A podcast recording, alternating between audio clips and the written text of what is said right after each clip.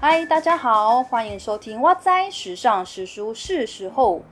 今天主要想要跟大家分享的呢，是一部非常火红的纪录片。这一部纪录片的片名叫做《茹素的力量》，导演呢是詹姆斯·卡梅隆。影片的重点是在说明啊，吃素可以让人更健康，力量增强，包括运动能量增强，性能力也提升。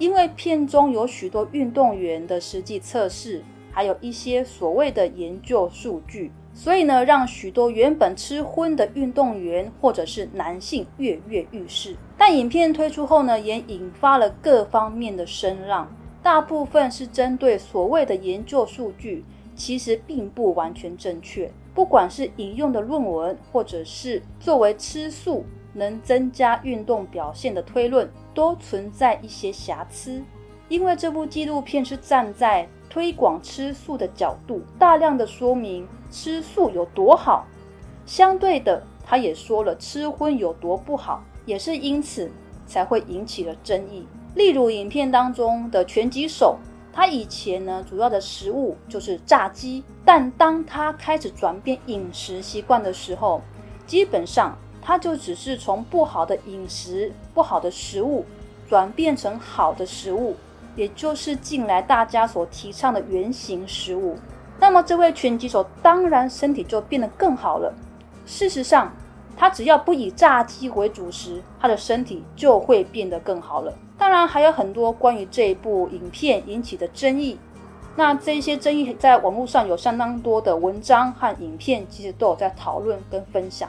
有兴趣的话呢，其实都可以去看一看哦。那很多人可能会觉得很奇怪啊，我自己吃素，为什么还会向大家说这一部倡导吃素的影片其实有瑕疵，让大家都想吃素，难道不好吗？其实虽然我自己吃素，但我并不认为站在一个偏颇的立场宣导吃素是一件好的事情，或者说是一件对的事情。因为对我来说，我觉得有违我的理念吧。我觉得。在倡导或宣导一些事情，还是应该要以以一个比较客观跟中立的立场，我觉得这样还是比较有说服力的。就以健康来说，要吃的健康，其实吃荤吃素并没有直接的关系。就像我们前面几集有谈到的啊，要健康，重点是怎么吃，吃什么。如果只是说吃素会让人更健康。但是如果一堆人都去吃塑料，或者是吃过于油腻的一些素食的话，那其实并不会让身体变得更健康。或者是说没有吃蔬菜水果以及优质蛋白质那样的话，其实我不认为吃荤会比较不健康，应该这样说了哈。所以《如素的力量》这部片有兴趣呢，还是可以去看一看。但是别忘记再看看其他关于它的一些争议点。听听其他人的说法，虽然有一些提出争议的点也是站在吃荤的立场提出来的，但他们提出的依据却是更真实的，可以去做参考的。那我今天想要提如素的力量呢，主要是因为我在追踪皮塔哥哥哦，他是一个一个运动个健身员，一个运动员。那他也是看了如素的力量之后呢，看到说哦，吃素可以增加运动体能。所以想要去实测，那我看了 Pita 哥哥实测影片之后，我觉得他真的很不简单。所以呢，有些小心得也想要跟大家做一个分享。那 Pita 哥哥因为自己看过一些书籍，那些书籍呢有提到，植物为了抵抗动物的攻击，所以会在自己体内产生一些毒素加以防御。所以吃下植物可能会影响人类的一些对养分的吸收力等等。所以皮塔哥哥他对吃素这件事其实是相当排斥的。但是这一次为了要体验茹素的力量，他放下了对素食的成见，和他的朋友 Solo 一起两个人亲自去体验。我个人认为这很不简单，但这过程也相当有趣。好，那。皮塔哥哥是分成了上下两集，再做一个分享。他们总共实测了七天的时间，那我觉得我觉得很棒，很有趣啦。那我其实想要分享一下皮塔哥哥整体他的一个体验的过程，因为他们本来就不是素食者，所以一开始呢，对素食能吃的东西。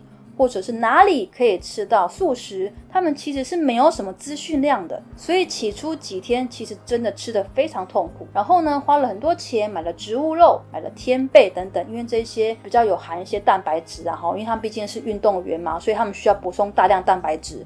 那虽然口感啊和美味度大大提升了，但是真的太贵了。所以第三天呢，Peter 和 Solo 哦开始出现了一些饮食转变后的症状。就像前面李晨曦一样，开始狂冒痘痘哦。这点对于从小就吃素的我来说，我真的觉得幸好我从小就吃素了，所以我不用经历冒痘痘这样的一个过程，而且好像将近一年的时间都在冒痘痘。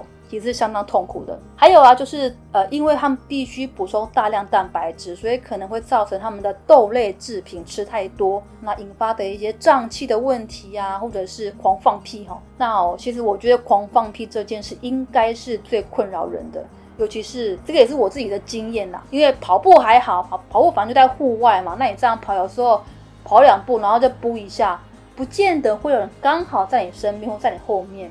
那其实，而且在空旷很快就散掉了。但如果今天是在健身房放屁，那真的很糟糕。因为我今天要做一个重训，一用力，核心一用力就马上放屁，而且那个屁是会非常大声的，你知道吗？而且是核心用力的时候的屁会更大声。它是在那种浓缩的情况之下，突然间被这样挤出来哦，那个屁的那个声音是很响亮的哈。所以我相信，如果在有在做重训的人哈，应该。可以理解我在说什么，然后周遭的人应该会觉得很不自在，自己会觉得很尴尬，这是件非常不舒服的事情。不过我想这也是素食为了补充蛋白不便之处，因为豆类吃太多真的会让人家肠胃不适，或者是有放屁的情形。好，那到第六天呢，b e t a 哥哥就请教了 Go Vegan 的白龙和小树，好，所以才终于吃到美味的素食。那也是因为既有白龙和小树的一些分享，他们吸收到了很多。关于素食的资讯，例如啊，如果发现黄豆会让自己胀气或者狂放屁的话呢，那么其实可以改吃一些发芽的黄豆，或者尝试其他的豆类，例如鹰嘴豆或青豆仁等等。然后他们也请教了营养师查查，他也提供了很多重要的讯息。那素食者蛋白质来源其实真的大部分都是豆类，因此多种类去摄取豆类其实是相对于比较健康，也会更营养的。就不要只是知道黄豆制品，那其实是又更局限的哦。其实豆制品可能是很广泛的。好，那实测完之后呢，p 达哥哥在运动表现上只比原本掉了一点点，最大的不适应就是胀气跟放屁。当然，B 大哥哥也有提到说，这可能是因为身体还不太能够适应这样的一个饮食的改变。我觉得是有可能的啦，找出合适自己的一些豆类，均衡摄取。因有时候你可能换一种豆类去摄取，就不会觉得会胀气这么厉害。然后这是有可能的，因为豆类其豆类其实很多种，但是我们熟悉的种类并不多。所以如果说可以去互相替换均衡，可能就会减少身体不适的反应。当然，这对于婚药转述来说，我觉得真的是相当重要的一件事情啊，不然这样这样放屁是相当困扰人的。最后皮塔哥哥说，以吃素来说，以台湾目前的环境啦，对素食者而言，其实讲求的是美味还有吃饱。所以对于要健身的人来说，台湾许多的素食餐饮，并不是为了想要吃的更健康哦，这点我认同哈。所以如果说想要吃足够的蛋白质，在目前的饮食环境来说是不容易的。但是目前有一些素食店已经开始讲求健康的素食哦，是有的哦，就呃跟早期只是为了吃饱。已经不太一样了，只是说在健康的同时，如果可以让素食者有更多种类蛋白质的来源，我觉得是更好的一件事情那这这也是未来我觉得说台湾可以再更进步的一个方向。好，所以毕大哥他们其实在整个体验的过程，他们还是必须要去补充一些高蛋高蛋白的饮品，不然真的蛋白质会会摄取不足。当然这一点这也是毕大哥哥不想要再继续持续下去的原因，因为这真的很不方便啊。不过他还是觉得这是一个很棒。的体验，因为透过这一次体验，至少他觉得说他原本了解的资讯量其实真的不够，但透过体验之后，他获得资讯量更多了。或许未来他的一些学生如果吃素的话，他也可以给予更多的一些建议。哦，所以我觉得这也是很棒的一件事情了。那在这一段影片后面有提到一段，我个人觉得相当有趣的，就是当自己开始吃素后，就会特别去注意一些素食的食品。例如说到便利商店看到一些三杯菇炒饭，也会觉得很开心，顿时就相当的惜福。那这一点真的让我非常心有戚戚焉，因为真的虽然说在台湾吃素的环境，相较于其他国家，除了印度之外啊，真的是方便很多很多。至少现在便利商店还有素食炒饭、炒面，还有一些微波的塑料或毛豆。这在我小时候真的是天壤之别。小时候进到商店，大家只拿泡面或者是茶叶蛋，好像那个时候茶叶蛋也没有那么的普遍哦。现在连吃地瓜也都可以很方便，真的是很棒的一件事情啦。不过真的哈，现在大家都开始重视自己的健康了，那也常常提倡要多运动、多补充蛋白质。如果未来台湾的素食真的可以慢慢进步到连运动员、连素食运动员都能够方便摄取健康的饮食和足量的蛋白质，这真的是很棒的一件事情。到时候我相信一定会有更多的人愿意改变饮食，加入吃素的行列。那接下来呢，是我个人对 B 大哥哥做这些做这这一次的实测体验的一些小想法。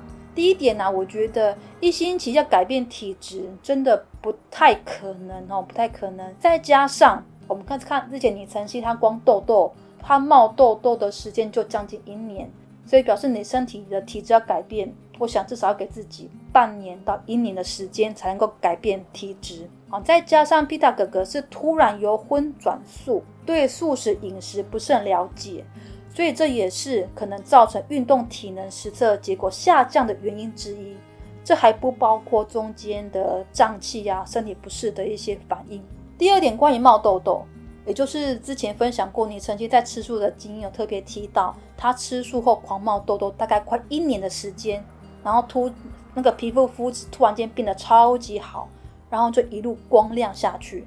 所以在饮食习惯突然的改变，的确有可能造成身体状况的一些影响。哦，所以不能够因为短时间转换从荤转素，啊，狂冒痘痘或身体不适，就觉得自己不适合吃素，给自己一点时间去适应，其实是相当重要的。好，那这一点主要是想要鼓励。呃，想要由荤转素，或者目前是在转换当中，身体有不适感的人，给大家一点信心。第三点是豆类吃太多容易胀气或放屁，其实这一点我真的不太确定。可是我觉得或许有些人的体质是这个样子的。那我自己身边的朋友还有我自己是不太有这一方面的问题，但是我曾经真的也有过类似的经验。那个时候我很爱吃一个叫做什么呃芥末豌豆哦。那非常好吃，所以我一天可以吃十几包。然后我想说，反正就补充一点那个蛋白质也不错。当零食啊，零食。但是那一阵子我确实有点胀气的情形，但是放屁还好，不过我会胀气，所以我觉得有可能豆类吃太多会造成胀气，当然跟体质也有点关系啦。所以这一点我觉得，嗯，多种类去摄取是相当重要的。好，最后呢，我想要分享的这一集，主要想跟大家说，其实吃素。会不会比吃荤能够提升更多的运动能量？这一点其实我真的不太确定。不过我相信，只要够努力，蛋白质以及营养能够摄取足够，我认为并不会影响太多运动表现。也就是说呢，如果原本就是吃荤的运动员，想要借由吃素来提升体能，或许结果会不如预期。但是如果原本就吃素的运动员，我认为不必过于担心。会因为自己吃素的关系影响到体能的表现，会弱于吃荤者，我认为是不太可能的哈。我不认为会这个样子啦。那么如果有想要慢慢转变为吃素由荤转素的运动员，可能需要有一段饮食的一些适应期，以及吃素的便利性啊，其实真的没有吃荤那么的方便，所以要补充足量的蛋白质，可能自己要下厨的几率相当高。哦，其次就是关于补充高蛋白这件事，许多人听我说我有在吃高蛋白，就会说啊，还是吃原形食物好啦，从食物摄取是最好的。我不反对这样的说法，但真的以吃素来说，即便是我一天只需要六七十克的蛋白质，其实就已经很不容易了，何况是体重比我重，或者是需要大量重训的人，他们补充的蛋白质的量一定会比我还多。在补充蛋白质的过程。相对热量摄取就会更高，一克蛋白质大概是四卡的热量，还不包括你在饮食过程摄取到淀粉以及油脂所产生出来的热量。所以，如果我只从食物摄取足量蛋白质，光热量就不够运动就消耗了。而且，当我访问这些老是建议我只要从食呃食物中摄取蛋白质的人，我访问他们说，你们一天摄取蛋白质含量够吗？他们算一算，其实是不够的，因为吃素真的大部分都是靠淀粉吃饱的，要不然就是大量吃蔬菜，少量的淀粉。但那其实是很忽略蛋白质摄取的。一般来说，这样的人都会被我说服，然后开始尝试他们信任的高蛋白产品。那我想说的是，其实我没有在代言高蛋白产品啦，我只是想分享是不需要这么抗拒这些营养补充品，有需要就吃，只要不过量。这样就是健康了。